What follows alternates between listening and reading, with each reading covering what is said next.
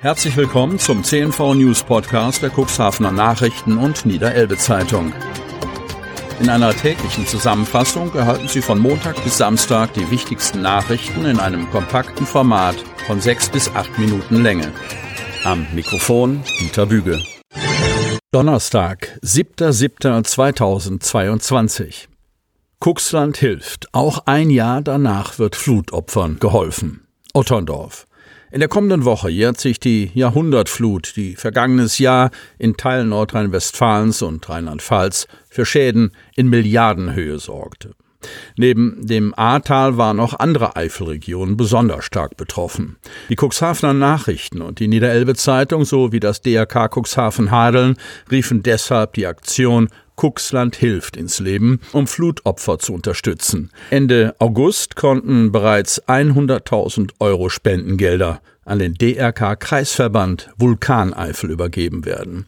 Was mit diesem Geld geschehen ist, erklärten jetzt DRK-Vertreter aus der Vulkaneifel bei der hiesigen Kreisversammlung. Mit dem Geld konnten wir ein Beratungs- und Servicecenter einrichten und eine Stelle schaffen, erklärt Silke Meyer vom DRK Vulkaneifel. Sie selbst hat die Projektstelle Hochwasserhilfe angetreten und erklärt, welche Aufgaben sie dort täglich bewältigt. Zum einen haben wir unsere Beratungszeiten ausgebaut und feste Beratungstage in Gerolstein und Jünkerath. Hier können betroffene Bürgerinnen und Bürger Hilfe und Unterstützung bei der Beantragung der Unwetterhilfe erhalten. An 120 Familien wurden insgesamt schon 300.000 Euro ausgezahlt. Außerdem unterstützen wir Betroffene mit einem weiteren Aufbauhilfepaket, dem DRK Finanzhilfepaket 2.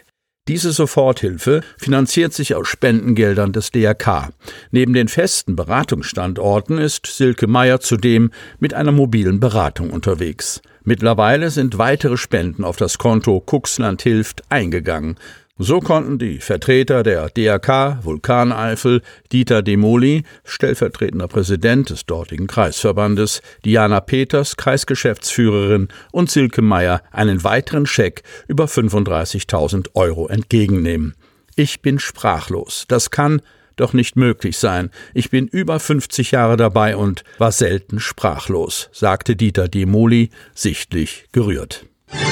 Ende der kleinen Dorfschulen naht auch in der Börde Lamstedt. Börde Lamstedt. Spätestens 2026 gehen in den Grundschulen in Armsdorf, Mittelstenar und einer Grundschule für Erst- und Zweitklässler in Lamstedt die Lichter aus. Bis dahin wird es einen Neubau wahrscheinlich in Lamstedt oder einen Anbau an das dortige Schulgebäude geben, wo jetzt die Dritt- und Viertklässler die Schulbank drücken. Der große Protest in den kleinen Dörfern gegen die Schulschließungen ist ausgeblieben, wohl auch, weil die gesetzlichen Vorgaben nur wenig Spielräume lassen und es eine intensive Vorbereitung gab, bei der alle betroffenen Gruppen ins Boot geholt worden sind. Hintergrund der Entschließung zur bevorstehenden Schließung der Grundschulen für Erst- und Zweitklässler in der Börde ist eine Entscheidung des Bundestages und Bundesrates zum Ganztagsförderungsgesetz.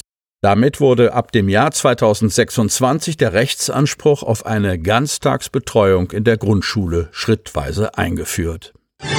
Flagge brennt vor Politikerbüro in Cuxhaven. Mitten auf der Mittelstraße in Cuxhaven haben Unbekannte am Sonntag buchstäblich mit dem Feuer gespielt. Sie zündeten eine rote Flagge an in unmittelbarer Nähe des Wahlkreisbüros des CDU-Landtagsabgeordneten Timo Röhler. Ein Zeuge, der die brennende Flagge kurz darauf fand, alarmierte die Polizei.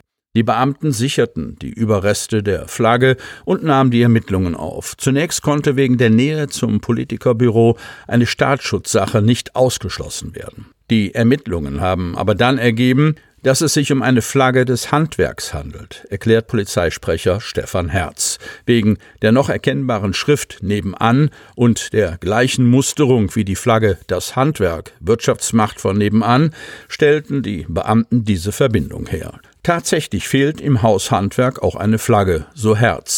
Die Polizisten halten eine politisch motivierte Tat deshalb für unwahrscheinlich. Es wird aber eine Anzeige wegen Sachbeschädigung gefertigt, weil die brennende Flagge den Straßenbelag beschädigt hat, so Herz. Großkreuz, Ailton und andere Fußballstars kommen nach Wanner.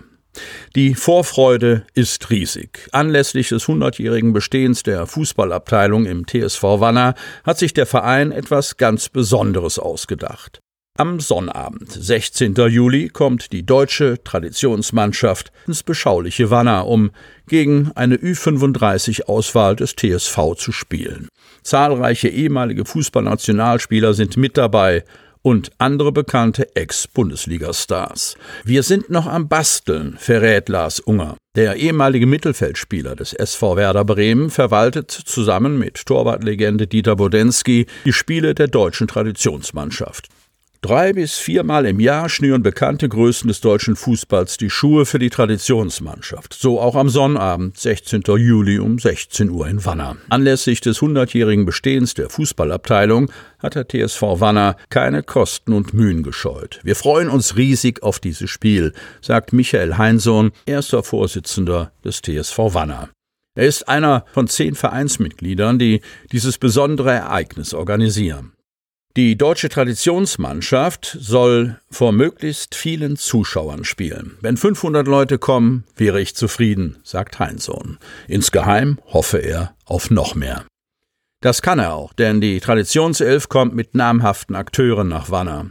Eine Mischung aus ehemaligen Nationalspielern und bekannten Bundesligaspielern, sagt Unger. Mit dabei sollen unter anderem Kevin Großkreuz, David Odonkor, Ailton, Nelson Valdez, Thorsten Frings, Darius Wosch, Ingo Hertsch, Günther Hermann, Christian Schulz, Stefan Schnurr und Richard Golz sein. Hinzu kommen noch weitere Namen, die Unger noch nicht nennen kann.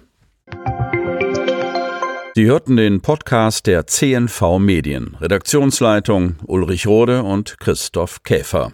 Produktion Win Marketing, Agentur für Text- und Audioproduktion.